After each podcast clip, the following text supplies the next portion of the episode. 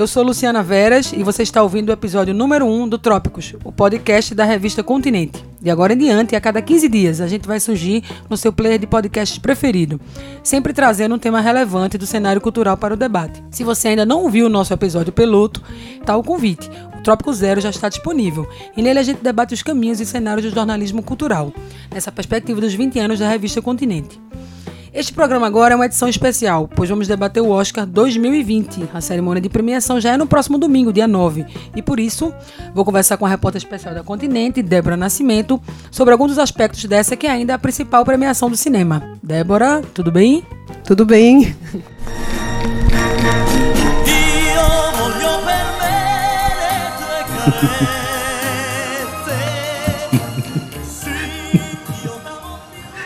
여보, 이 전송 버튼이 완전히 무슨 비상의 버튼이네. Essa vai ser a 92ª cerimônia de entrega do Oscar, o principal prêmio da indústria cinematográfica de Hollywood e, por conseguinte, do mundo, podemos dizer, né? Temos para esse ano Coringa, com 11 indicações, o filme de Todd Phillips, que está à frente, enfim, é, dos indicados. Mas temos o fenômeno Parasita, o filme de Bong Joon-ho, diretor coreano, que venceu a Palma de Ouro no Festival de Cannes em maio do ano passado, que venceu o Globo de Ouro, que venceu vários prêmios nessa temporada pré-Oscar e que chega com muita força para a premiação de domingo. A gente tem Parasita, um filme símbolo de 2019, símbolo de um estado de coisas que está vivendo no mundo. Mas um filme que chega à premiação como meu favorito, eu daria o prêmio a ele, mas que eu acho que não vai ganhar. O que, é que você acha? Sim, a gente pode ter uma surpresa aí, né? Porque realmente o Oscar, ele sempre tem essa tendência de, de surpreender a gente, positivamente né, e negativamente. É, o favorito é 1917, né? Ele está ganhando todas as premiações, né? Ganhou o Globo de Ouro, ganhou, ganhou o Critics' Choice, ganhou agora o, o BAFTA e provavelmente é o filme que vai ganhar o Oscar, porque é um filme mais tradicional e o Oscar também tem uma tendência a premiar filmes que, que tem essa ambientação na guerra. Casablanca. Inclusive, o primeiro filme que ganhou o Oscar é um filme ambientado na guerra, né? Asas, né? Wings no primeiro Oscar de 1929. Parasita foi indicado a seis Oscars: melhor filme, melhor diretor, roteiro original, montagem, direção de arte e filme internacional. Você citou o BAFTA, a premiação ocorrida agora no dia 2 em Londres, e no BAFTA ele ganhou roteiro original também, além do filme estrangeiro. Então, de repente, pode ser um indicativo, né? Em roteiro, acho que concorrem História de um Casamento, no 1917, Era uma Vez em Hollywood, Quentin Tarantino, Parasita e Entre Facas e Segredos. É, eu acho que vale a pena a gente lembrar o discurso do diretor Bong Joon-ho quando ele recebeu o Globo de Ouro, em que ele disse, né, quando vocês superarem as barreiras de filmes com legendas, conhecerão muitos filmes incríveis. Ou seja, Hollywood dos Estados Unidos como um todo ainda é um mercado refratário aos filmes estrangeiros, né? Aos filmes que eles têm que ver com legendas. E talvez se Parasita levasse esse Oscar de melhor filme, isso significasse de fato uma abertura maior do mercado. É uma coisa, eu acho que é uma torcida aqui nossa, mas eu sinceramente acho que não vai acontecer. Acho que se eu tivesse que casar dinheiro na bolsa de aposta, eu casaria em 1917. They're walking into a trap. Your orders are to deliver a message calling off tomorrow morning's attack. If you fail, it will be a massacre. Eu acho que é um filme assim, o roteiro dele eu acho fraco. É um filme que a história você pode contar assim, em duas linhas, né? Que esse esses soldados recebem uma mensagem para entregar e essa mensagem é para abortar uma ação que essa ação é, seria na realidade um, um arapuca, né, que eles iam cair é, dos alemães. Sai esse soldado e mais um outro e eles fazem esse percurso e o percurso é todo registrado, todo filmado num plano sequência. Então é como se você tivesse ali numa narrativa até de videogame, uma fotografia espetacular e ele deve ganhar também fotografia edição, né, um filme realmente assim, muito bem feito tecnicamente e ele também é alavancado por isso, por todo esse essa parte técnica, né? Não tem nenhum ator é, principal conhecido, né? Por outro lado, a gente tem o irlandês de Martin Scorsese também com várias indicações. É um filme que tem Robert De Niro, Al Pacino, Joey Pesci, ou seja, um elenco estelar. Também um filme histórico, né, que revisita um momento da história dos Estados Unidos e um episódio específico, que, né, que é a morte de Jimmy Hoffa. Mas eu acho que o Irlandês talvez entre para a história como um dos grandes filmes que eu considero um grande filme, talvez uma obra-prima, mas que ele vai terminar sendo subestimado na premiação. É, é mais ou menos o que aconteceu com o Scorsese em 2011, com o artista que ganhou de Hugo Cabret. Uma coisa que é interessante de ressaltar, a gente tem entre os indicados a melhor filme, filmes com, com um ator proeminente, o caso de Coringa, com dois atores, História de um Casamento, com três atores, o caso Irlandês. É, e a gente tem Adoráveis Mulheres, que é um cast mais é, vasto, mas Parasita, que vem como um, um filme coral com vários personagens de igual relevância e importância na narrativa. E o que fez com que o filme ganhasse o prêmio de melhor elenco no SEG Awards, um filme que traz justamente uma, a, o velho tema da luta de classes, digamos assim, da desigualdade da vida contemporânea, do, de, de quem tem muito dinheiro e de quem tem pouco dinheiro, que coloca isso de uma maneira muito engenhosa, exemplificando esse conflito entre classes mais ricas e classes menos favorecidas. E Adoráveis Mulheres trazendo a adaptação do livro antigo, né, de Louisa May Alcott para o ainda para o, século XIX nos Estados Unidos, mas com um toque contemporâneo na direção de Greta Gerwig. Somewhere over the rainbow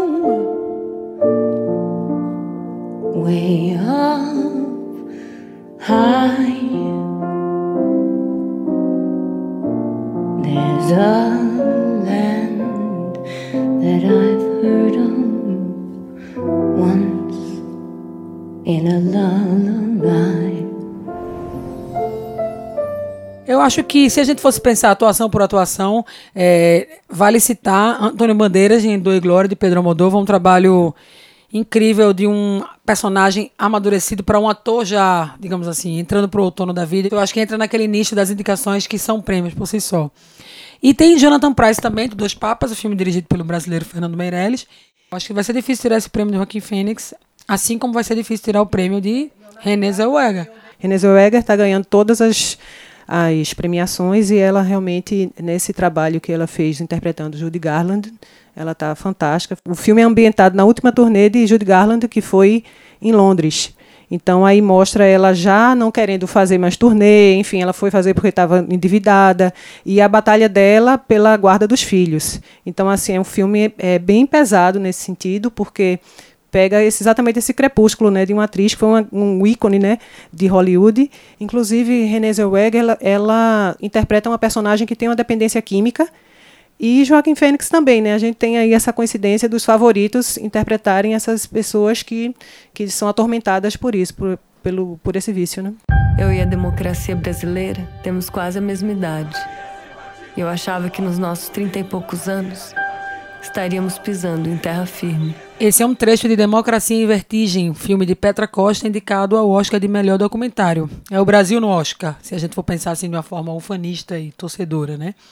Mas é uma indicação muito relevante, claro, importante porque o filme de Petra, uma produção da Netflix também, mas uma radiografia de um de um tempo recente da história do Brasil, em que ela vai entremeando a vida pessoal dela, da família dela, enfim, a história da militância dos pais dela, com os episódios recentes que marcaram realmente um período vertiginoso pelo qual ainda estamos passando. Então, o filme de Petra, quando entrou na Netflix, suscitou várias discussões, né? suscitou um debate sobre compromisso com os fatos, né? Até onde vai, né? qual é o limite artístico de um realizador quando faz um documentário. A gente sabe que é um filme pessoal, a gente sabe que é um filme em que ela se coloca o tempo inteiro, ela narra o filme. Então, é um filme que tem a visão dela, mas ao mesmo tempo, ela, por exemplo, tomou a liberdade de, ao usar uma foto, né? uma fotografia de 1976 que mostrava é, militantes é, do Partido Comunista do Brasil executados, um deles Pedro Pomar, né, que Petra diz que foram, foi um dos mentores dos seus, dos seus pais, e ela adulterou essa imagem. Ela tirou é, digitalmente as armas que haviam sido plantadas pelo regime na cena, né, que era algo comum do regime fazer isso, plantar enfim, elementos nas fotografias que seriam depois divulgadas, como né, a morte dos subversivos, dos terroristas. Débora, você viu Democracia em Vertigem? Você escreveu sobre o filme na coluna Mirante? É, eu fiz uma, um texto para a coluna Mirante, que está no site da revista Continente. Eu escrevi esse texto em junho, falando do, da minha visão do filme e algumas questões que eu acho problemáticas no filme, questões da, dentro dessa narrativa que ela faz do golpe que deixa algumas brechas, né, que ela deixou nesse filme que eu acho que se fossem, se estivessem lá, né, o, essas informações, acho que seria importante para esse discurso dela, que é essa tese, né, do da ameaça à democracia. Mas eu acho, de qualquer forma, apesar desses problemas que eu elenquei no, no texto, na coluna, eu acho que é um filme bonito, acho que é um filme relevante e é um filme que tem a sua importância, principalmente para esse momento que o cinema brasileiro está sob ameaça né, de, do governo federal, né? tem várias produções que estão paradas, né? as verbas cortadas. Então, o fato desse filme estar tá ali, que é um filme totalmente brasileiro, porque antes já concorreram outros documentários que vieram do Brasil, mas tinham a, a, parceria com outros países. Esse é um filme totalmente brasileiro. Então, ele tem essa, essa importância realmente política, né? de estar tá sendo indicado, que já é uma vitória. E ele está concorrendo também com filmes importantes, filmes políticos importantes. E, curiosamente, dos cinco indicados, são quatro, eles têm como personagens principais mulheres. Então, isso é um dado relevante, assim, é a, é a narrativa das mulheres. Né? É, a gente tem Petra, né, Democracia em Vertigem, tem o Honeyland, que é uma apicultora no norte da Macedônia, Forsama, que é a própria diretora que faz a, a ela é a personagem, ela dirige o filme, é co-dirigido por ela, e The Cave, que ele se passa numa, num hospital, numa, no subterrâneo da Síria. Né? Enquanto está sendo bombardeado, as pessoas estão sendo tratadas por essa médica, que, é, enfim, ela utiliza todas as, as formas né, possíveis para driblar os problemas que ela tem nesse hospital. Então, realmente, esse, essa indicação de Democracia em Vertigem foi um, digamos, um gol né, para o, o cinema nacional. E eu, eu acho que o fato de Petra ter tomado essa liberdade de, por exemplo, manipular essa imagem, é, se a gente puder levar um pouco essa discussão sobre até onde né, um realizador, uma realizadora pode ir, não acho que isso deslegitima o filme, muito pelo contrário. Acho que isso suscita, sim, essa discussão sobre, né, se você pode mexer numa imagem. Existe, existe, uma, existe uma celeuma de quando o filme foi lançado, de colocando Petra como uma pessoa que estava manipulando a história, mas eu acho que ali ela realmente talvez revire o foco e diga assim, olha, eu estou aqui refazendo uma adulteração que havia sido feita pelo regime. Então eu não vejo, eu particularmente não vejo tanto problema nela ter usado uma foto em que ela tirou aquelas, aquelas armas. E acho que eu, é, o, o filme, assim como o processo de Maria Augusta Ramos, lançado em 2018, assim como outros filmes que revisitam o rito de impeachment de Dilma Rousseff, a prisão de Lula, no caso do filme de Petra, né? E tudo o que significa a eleição de Jair Bolsonaro, a presidência do Brasil, como Débora falou, o desmonte da cultura que está em curso, né? Um ataque ao cinema brasileiro de uma forma que não é por acaso, que é orquestrada. Então a indicação de a indicação de Democracia em Vertigem é algo relevante, sim. E o fato de ser um filme dirigido por uma mulher também é relevante e de, de um filme que traz, né, ela puxa para si essa, digamos assim, ela fala da sua história, fala da sua família, mas fala de uma, uma mulher que foi deposta de uma forma ultrajante, né? Fala de um golpe de Estado em curso, fala de uma prisão de um presidente que foi o presidente que saiu do seu cargo com maior aprovação da história do Brasil. Ou seja, para mim é, é um, é um é um filme que evidencia as relações entre cinema e política, que talvez sejam as relações das relações mais importantes que o Brasil precisa manter agora né? Como você falou, os filmes que estão também indicados ao melhor documentário são filmes que trazem olhares para as questões políticas dos seus, dos seus países, né?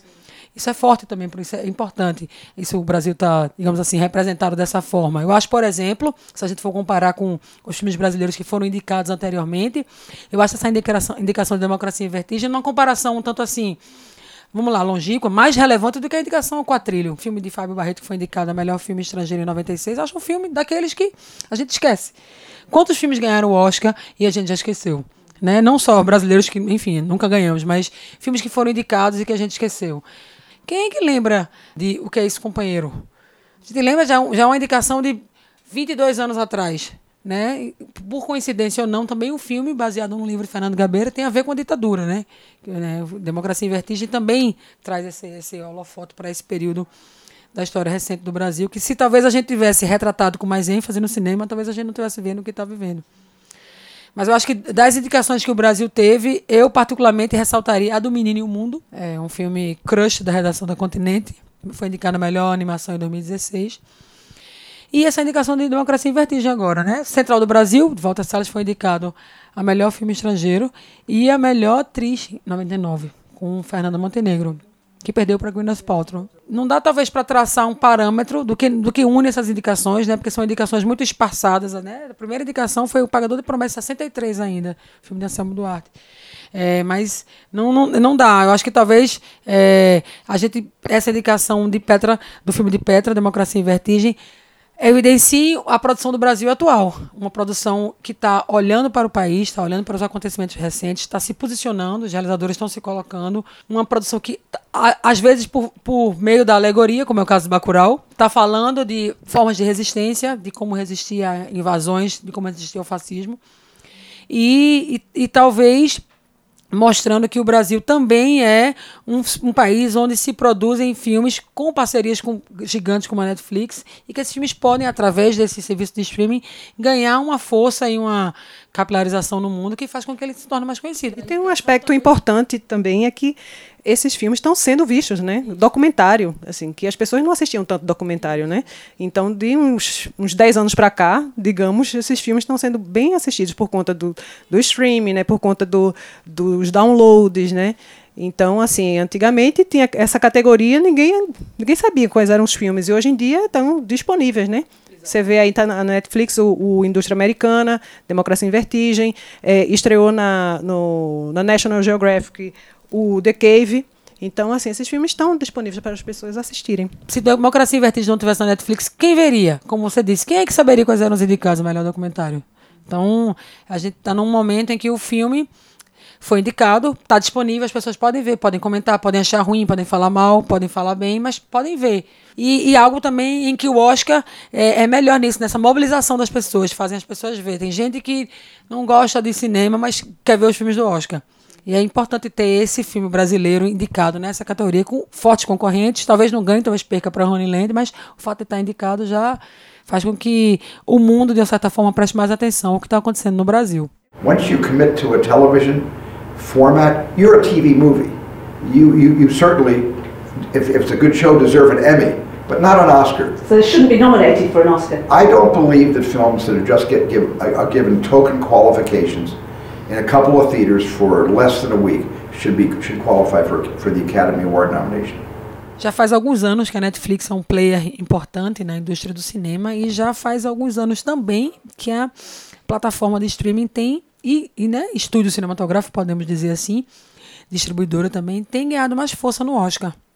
Esse ano são 24 indicações. Né? Lembrando que em 2019 é, recebeu o Oscar de melhor filme estrangeiro com Roma, de Alfonso Cuarón, que chegou a ser indicado também ao Oscar do melhor filme e deu ao cineasta mexicano a estatueta de melhor diretor.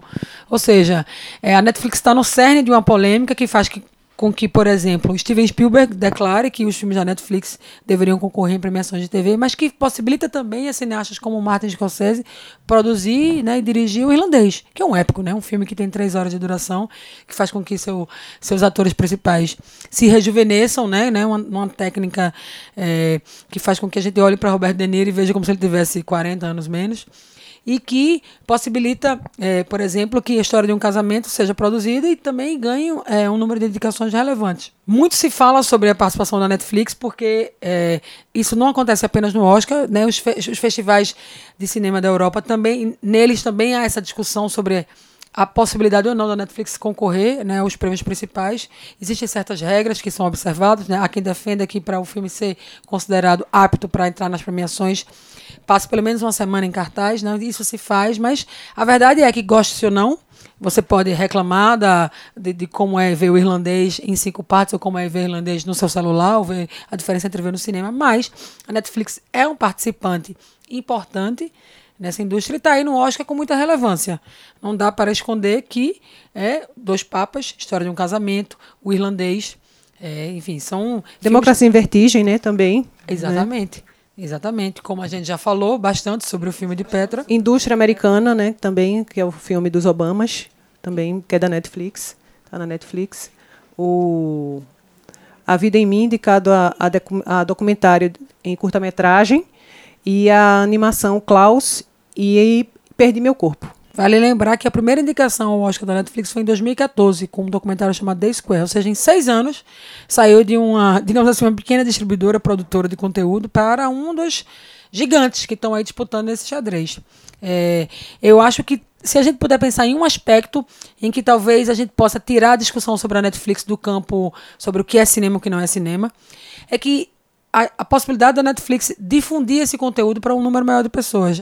Cumprir essa regra de uma semana em cartaz no cinema é meio, né, você cumprir uma tabela ali e meio que desmerecendo o, a entidade, né, que é o, uma sala de cinema, né, o templo do, dos cinéfilos. É, isso né? não aconteceu aqui. Por exemplo, o irlandês entrou em cartaz aqui no Recife. Foi em cartaz no cinema da Fundação, saiu, entrou de novo agora. Está em cartaz para quem quiser ver. Ou seja, tá na Netflix para quem quiser ver na sua casa, mas também voltou a cartaz porque o Oscar também tem isso, mexe com o circuito exibidor dessa forma. Vários filmes que já haviam saído de cartaz voltaram às telas. Ou seja, Roma mesmo, ele passou, teve uma exibição aqui, né, no São Luís, somente uma exibição. Então, assim, tem essa essa tendência das pessoas ficarem para assistir em casa mesmo, né? É, eu acho que é, é, uma, é uma discussão maior sobre a fruição do cinema, né? Se você vai. É, é, acho que renderia outro podcast, porque hoje a gente vai ao cinema e a gente percebe que as pessoas comem, falam no celular alto, levam crianças que. Ok, crianças são mais ruidosas do que adultos, mas que é, não entendem que aquilo ali é para ser respeitado como um templo, pelo menos eu acredito. E isso já torna o hábito de ver filmes no cinema jamais diferente do que era quando a gente, sei lá, era criança ou era adolescente. É, não, e eu acredito que interfere mesmo na, na forma como você vê o filme. Né? Você assistir, por exemplo, Lawrence da Arábia numa TV e você assistir Lawrence da Arábia no cinema é, um, é uma outra experiência. Então, assim, tem filmes. Roma mesmo eu assisti em casa, mas Roma no cinema deve ter sido fantástico, né? Você vê aquela, aquela fotografia, né? Eu posso dizer branco. a você que eu vi Parasita duas vezes. Uma vez em casa e disse, poxa, eu preciso ver no cinema, fui ver no cinema. É uma outra experiência. Eu acho que a gente pode pensar também, Debbie, falando que já que a gente está falando da Netflix, que está assim como forte concorrente, pensar no que não está posto, pensar nos que foram barrados no baile, nos filmes, nos atores, nos atrizes que a gente acha que deveriam estar tá, é, se preparando para desfilar no tapete vermelho no domingo e não vão estar. Tá. Eu diria logo, falando tapete vermelho, porque ela, quando aparece no tapete vermelho, brilha, eu falaria de Lupita Nyong'o. Atriz de Nós, filme de Jordan Peele. Eu não gosto muito do filme, Nós. Prefiro Corra, se fizer uma comparação com o filme anterior dele. Não gosto, mas a interpretação dela é o, é o trunfo do filme. Assim. Ela interpreta uma, uma mulher, de, digamos assim, repartida em duas, né? Existe uma doppelganger, uma dupla dela. E ela faz de uma maneira que você fica assim... Eu fiquei aterrorizada quando ela entrava em cena, porque eu ficava assim, quem é essa? Essa ou a outra? E, mas talvez isso, isso incorra num certo preconceito que a academia tem com os filmes de gênero, né? Filmes de terror, né? A gente tem aí... São poucos filmes, são raros filmes, né? Eles é, elegeram Os Silêncios Inocentes em 92 como melhor filme mas é um filme que é meio híbrido, né? Tem um pouco de terror, thriller, né? Suspense. É, em 74, O Exorcista foi indicado, mas não tem mais, mais filmes indicados, filmes de terror indicados. Então a, a academia não gosta de, de filme de terror. E tem vários filmes de terror. Eu que acho são que fantásticos. esse ano a, a, gente pode, por exemplo, pontuar a ausência de O Farol nas indicações principais, né? Que é um filme que traz essa, essa pegada do horror, né? Do, do suspense o trabalho também de, da fotografia, que está concorrendo, tá né? concorrendo, inclusive. Jared né? Blash, que é o nome do diretor de fotografia do Farol. Mas, mas Robert Pattinson e William Dafoe, eles estão fora, assim, mas foi um trabalho brilhante, né? Aquela atuação e dos dois. O diretor, Robert Eggers, também não foi indicado, né? Então. Outros atores também, né? Adam Sandler, né? Por Joias Brutas, né? Um filme da Netflix, também ficou de fora. Ed Murphy, por Meu Nome é Dolemite, também da Netflix. Né? E aí, na categoria de outros filmes, na né, categoria é, de animação, Frozen 2, que é a maior bilheteria da história né, de, do, de cinema de animação, está de fora. The Farewell, né, a despedida de, da diretora chinesa Lulu Wang, né, de 36 anos, diretora nova, também ficou de fora, é um filme bastante elogiado né, pela crítica. Jennifer Lopes, que estava cotada né, para ser atriz coadjuvante, né, indicada atriz coadjuvante, pelo trabalho dela em As Golpistas, também ficou de fora. Né? E aí Greta, também Greta Gerwig, né? Exatamente. Ela aparece com, né, tá concorrendo ao melhor filme por Adoráveis Mulheres. Eu particularmente gosto muito da adaptação que ela fez. Me lembra bastante do da versão de 94 de Little Women, dirigido por uma mulher também, Gillian Armstrong, que era com Claire Danes, Susan Sarandon, fazia o personagem que agora a Laura Dern interpreta, Winona Ryder. Esse ano a gente tem duas indicações para as atrizes, né? Florence Pugh, que é uma atriz que eu admiro bastante, uma jovem atriz inglesa que está aí, que apareceu em Midsummer, que apareceu em Lady Macbeth e quem está indicada a atriz coadjuvante por Adoráveis Mulheres, mas eu sinto falta da indicação de Greta Gerwig, porque eu acho que existem cinco homens indicados a melhor diretor e acho que ela faz um trabalho que é, é tão relevante que deu ela a indicação ao melhor filme, então acho que por que não ser indicada a melhor diretora? Daí você imaginar que em 92 edições, apenas cinco mulheres foram indicadas a essa categoria, né, de melhor direção. Então, assim, é um número chocante, acho que só né? uma ganhou, né? Só é Catherine Bigelow, né, por Guerra ao Terror em 2009, somente ela. Então, assim, 92 edições do Oscar, apenas uma mulher ganhou essa categoria.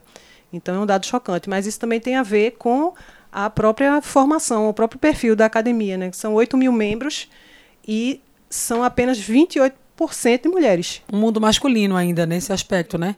Eu também colocaria como ausência, acho que entendo a, a, a França ter indicado Os Miseráveis, de Ladjeli, para ser o representante, inclusive foi indicado, né? Tá entre os cinco indicados a melhor filme internacional, tá Corpus Christi, da Polônia, Honeyland, Macedônia, que é um dos Debbie já viu, acha que é um dos favoritos. Os Miseráveis do Glória, Moldova e Parasita.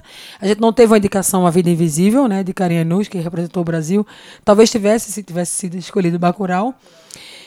É, mas eu, eu coloco aqui a ausência é, de O Retrato de uma Jovem Mulher em Chamas, de Celine Chamar, que é um filme incrível, talvez um dos melhores filmes de 2019. Passou em Cannes também, na mesma edição de Parasita, do Glória Bacurau não foi escolhido pela França, mas talvez se o Oscar fosse um, um, uma cerimônia mais aberta, justamente esses filmes que vêm dos outros continentes, é, esse filme tivesse alguma indicação, talvez a direção também ou a atriz para o trabalho fantástico que a Adélia Anel faz.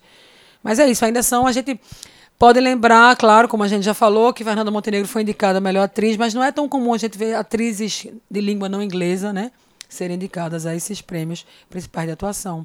É isso tem a ver com aquela questão levantada por Bong Joon-ho, né, com relação às legendas. Né? A gente tem que levar em consideração também que a academia vota nessa nessa fase aí ela é, é muito levada também pelas campanhas que são feitas, né, pelas produtoras e pelos estúdios, campanhas com os, os votantes o pessoal faz festa, faz eh, propaganda em outdoor, em, em revista, manda mimos né, para os, os membros. Então, assim, tem muito a ver com esse trabalho que é feito pelo marketing, né? Também para o filme ficar mais é, visível, né? Porque afinal de contas a produção cinematográfica no mundo é, é, muito grande, né? Inclusive no cinema americano você não é o maior, né? A maior produção é realmente a quantidade é muito grande. Então você imagina um ator que já tem o trabalho dele, né, de interpretação, tá ali fazendo, às vezes até fora do, do seu país, e aí tem que assistir esses filmes todos, né, para poder fazer a,